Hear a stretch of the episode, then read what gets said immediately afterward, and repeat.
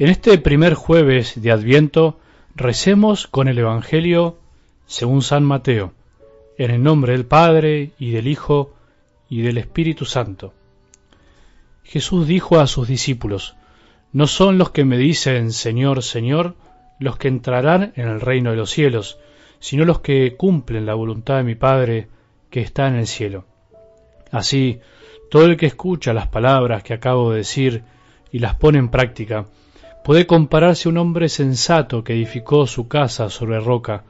Cayeron las lluvias, se precipitaron los torrentes, soplaron los vientos y sacudieron la casa, pero ésta no se derrumbó porque estaba construida sobre roca.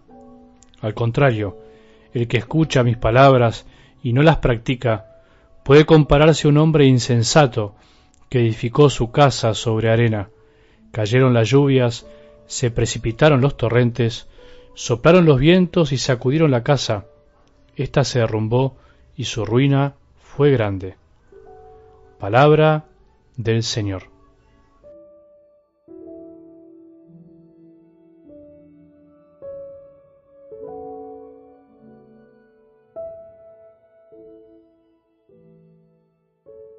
Decíamos que el miedo es como una herida muy profunda y originaria de nuestro corazón que se nos quedó como impregnada en el alma a causa del pecado original, de esa primera desobediencia de nuestros primeros padres a Dios, que cuando Dios salió a buscarlos, seguramente con amor, ellos dijeron, teníamos miedo, por eso nos escondimos.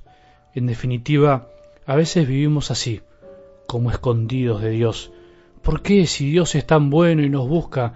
¿Por qué si el Padre es misericordioso y nos quiere perdonar?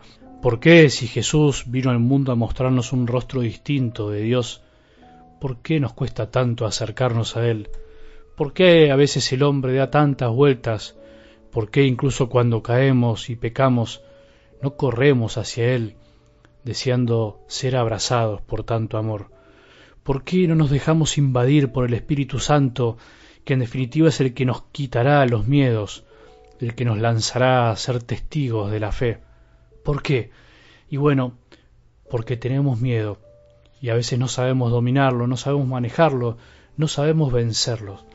Pero en definitiva, no seremos cristianos plenamente felices y entregados al servicio de Dios si no perdemos ese miedo, si no aprendemos a sobrepasarlo, si no dejamos que Jesús nos diga el corazón, ¿Por qué tenés miedo? ¿Qué te pasa? ¿Por qué no sos todo lo que podés ser? Bueno, hoy te quiero decir a vos y también a mí, perdamos el miedo, amemos plenamente, seamos lo que Él quiere, seamos felices entregándonos en lo que hacemos, venzamos las tristezas que nos adormecen, los excesos de este mundo que nos atormentan, las preocupaciones de la vida que nos quitan tiempo. Vamos hacia allá. ¿Te animás? Vamos a perder el miedo en esta Navidad que se acerca para abrazar al niño con amor y con ternura. Algo del Evangelio de hoy es muy gráfico, muy sencillo y nos ayuda a comprender algo de lo que estamos hablando.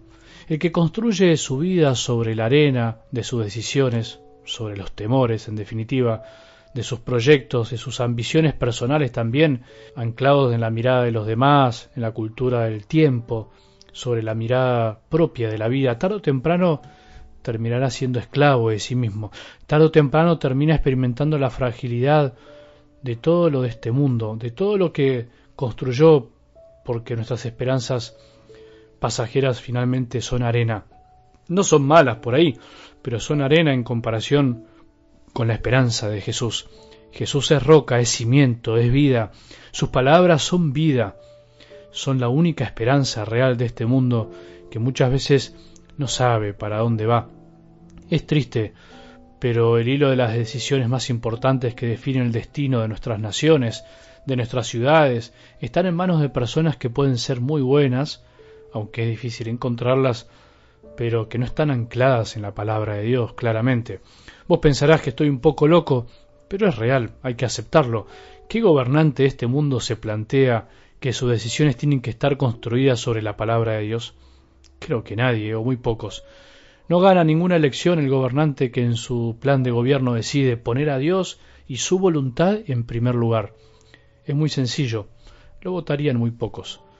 Más allá de las políticas económicas y sociales que se pueden adoptar, cuando la roca en donde se asienta todo no es la verdad, no es la verdadera esperanza. Algún día todo se derrumbará ante la primera crisis, ante el primer problema, ante los conflictos. La historia de la humanidad es testigo de esto. No hay que ser muy avispado para poder verlo. Todo se viene abajo tarde o temprano si no está construido sobre la roca. En cambio, cuando día a día vos y yo nos planteamos y nos preguntamos, ¿qué haría Cristo en mi lugar? ¿Qué haría la Virgen en mi lugar? Todo va tomando otro color. Nuestra casa, corazón, no será tan frágil como parece, no será tan movediza, es más firme, será más duradera, porque ni la muerte podrá tirarla abajo. Así lo decía maravillosamente San Pablo. ¿Quién podrá entonces separarnos del amor de Cristo? Las tribulaciones, las angustias, la persecución, el hambre, la desnudez, los peligros, la espada. Pero en todo esto obtenemos una amplia victoria gracias a aquel que nos amó, porque tengo la certeza de que ni la muerte ni la vida, ni los ángeles, ni los principados, ni lo presente, ni lo futuro, ni los poderes espirituales, ni lo alto, ni lo profundo, ni ninguna otra criatura podrá separarnos jamás del amor de Dios manifestado en Cristo Jesús nuestro Señor. No importa lo que hacemos únicamente, sino que es también importante cómo lo hacemos, con qué intención y buscando qué cosa.